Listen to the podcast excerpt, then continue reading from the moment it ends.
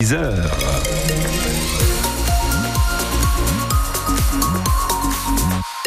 d'œil rapide sur les conditions de circulation à cette heure-ci. Rien à vous déclarer, tout simplement. Et c'est une bonne nouvelle déjà. C'est fluide. Vous pouvez rouler tranquillement. S'il y a quoi que ce soit, le standard est ouvert. N'hésitez pas à nous appeler. Un accident, un ralentissement, le numéro de téléphone, je vous le redonne au cas où. 0320 55 89 89, le 0320 55 89 89. Depuis le début de la semaine, Thomas, c'est euh, un peu de nuages, mm. des plus épars. C'est ce qu'aujourd'hui, euh, c'est le cas ou, ou pas? On a encore quelques averses qui traînent, effectivement il y en a eu cette nuit notamment sur la métropole lilloise, averse encore ce matin possible sur le Valenciennois, sur la Vénois. Ça va se calmer cet après-midi avec euh, toujours nuages prédominants mais moins de pluie. Pour ce qui est des températures, les maximales cet après-midi comprises entre 11 et 13 degrés. Et dans l'actualité de ce vendredi, c'est ce qu'on appelle une grève éclair. Les salariés d'Eurotunnel ont repris le travail dans la soirée. Et le tunnel sous la Manche a pu rouvrir dans la foulée, tunnel qui sera resté fermé tout de même pendant quelques heures. Pas de navette, pas d'Eurostar, que ce soit côté français ou côté anglais cette grève d'hier est d'autant plus exceptionnelle qu'elle est rare. En milieu de journée, les salariés français d'Eurotunnel ont lancé ce mouvement pour demander que soit triplée la prime de fin d'année annoncée par la direction. 1000 euros x 3, cela fait 3000 euros. Tout s'est finalement réglé donc dans la soirée, Mathieu Darrier. Après des dizaines de navettes et d'Eurostar annulés au dernier moment, moins de deux heures de négociations, suspension de séance comprise, auront suffi pour sortir de ce conflit éclair. On est prêt à signer. La direction s'est même engagée à prendre en charge euh, notre journée. Euh, si on lui donne une réponse là dans les 10 minutes et qu'on reprend le travail au plus vite possible pour, euh, pour aussi permettre aux gens qui sont pris au piège, que ce soit en Angleterre, ou de pouvoir rentrer chez eux ou partir en vacances le plus vite possible. Merci.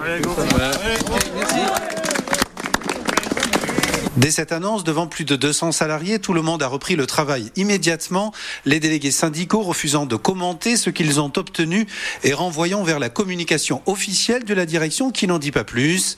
La prime de 3000 euros demandée sera bel et bien versée, mais en plusieurs fois. Cette grève a duré assez longtemps hier pour créer une petite panique dans les différentes gares desservies par l'Eurostar, Saint-Pancras, Paris-Nord, mais aussi l'île Europe. Il y avait des Anglais qui rentraient chez eux pour Noël, des touristes qui allaient en Angleterre pour les fêtes de fin d'année. La rotation des trains reprend donc normalement ce matin. Six trains supplémentaires vont également être ajoutés dans les trois prochains jours pour assurer les liaisons vers l'Angleterre. le tribunal de commerce de Boulogne-sur-Mer prononce la liquidation judiciaire de l'entreprise d'Essaï. À Calais, c'est une institution entreprise qui fabrique de la dentelle cette liquidation judiciaire signifie aussi le, le licenciement de 50 salariés. Les autres, soit 34 postes, sont repris par Darker, qui est une filiale de Dessail implantée à Caudry.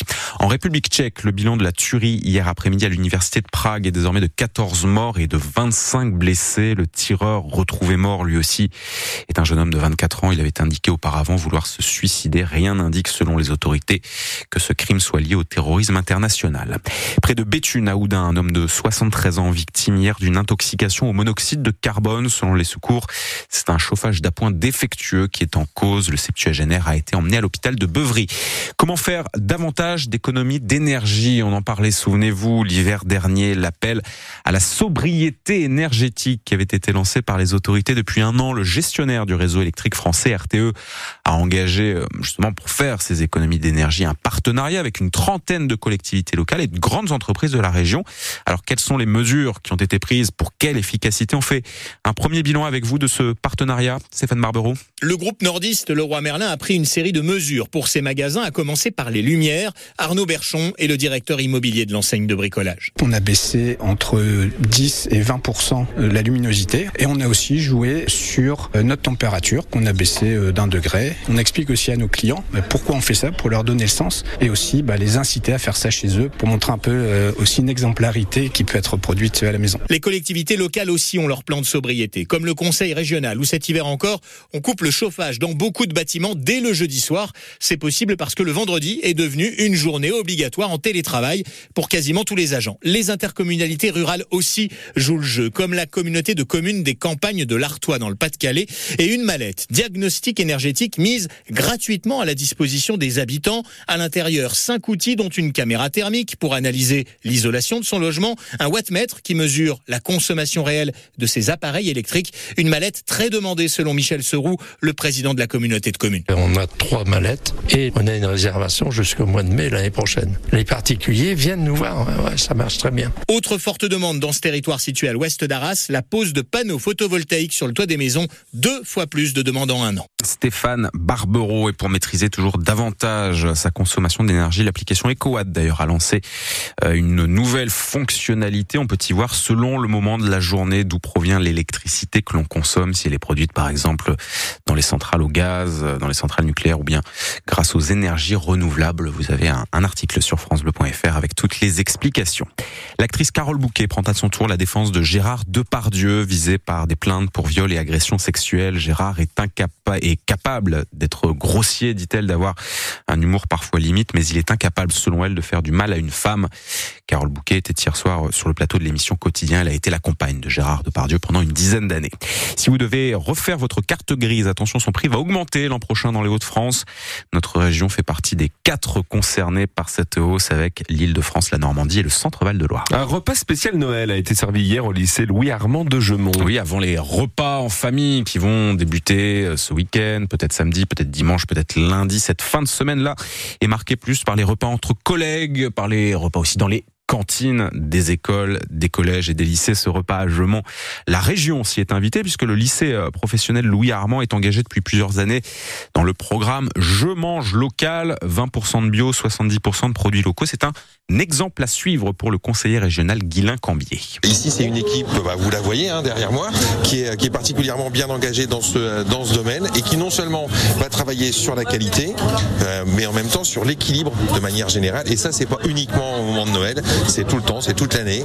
Euh, c'est un travail aussi où il faut euh, obtenir des repas de qualité à un prix qui soit intéressant. Et nous, la région, l'idée, c'est de créer des filières agricoles qui puissent fournir justement nos établissements. C'est de, de créer des débouchés pour les filières agricoles euh, pour que nos agriculteurs puissent euh, avoir leur propre euh, réseau de distribution au niveau local. Les pommes, par exemple, viennent de quelques kilomètres d'ici, les poulets d'une dizaine de kilomètres. L'idée, c'est bien que nos exploitants agricoles aient des débouchés, des filières qui soient solides sur le territoire. Et au menu hier de ce repas de Noël, il y avait donc des pommes locales, du poulet, mais aussi de l'autruche dans le vous savez quoi. Dans 10 minutes, on parlera encore gastronomie et gastronomie régionale en l'occurrence, puisque les Hauts-de-France pour l'année 2023 qui se termine était région européenne de la gastronomie. Un grand sondage avait été lancé euh, pour l'occasion sur les, plats emblématiques de la région. Nous avons donc les résultats de ce sondage. Je vous laisse un petit peu de suspense, hein, ce sera dans 10 minutes, mais il sera question de maroilles, carbonate flamande, de bière ou de tarte au sucre. C'est un... Étonnant.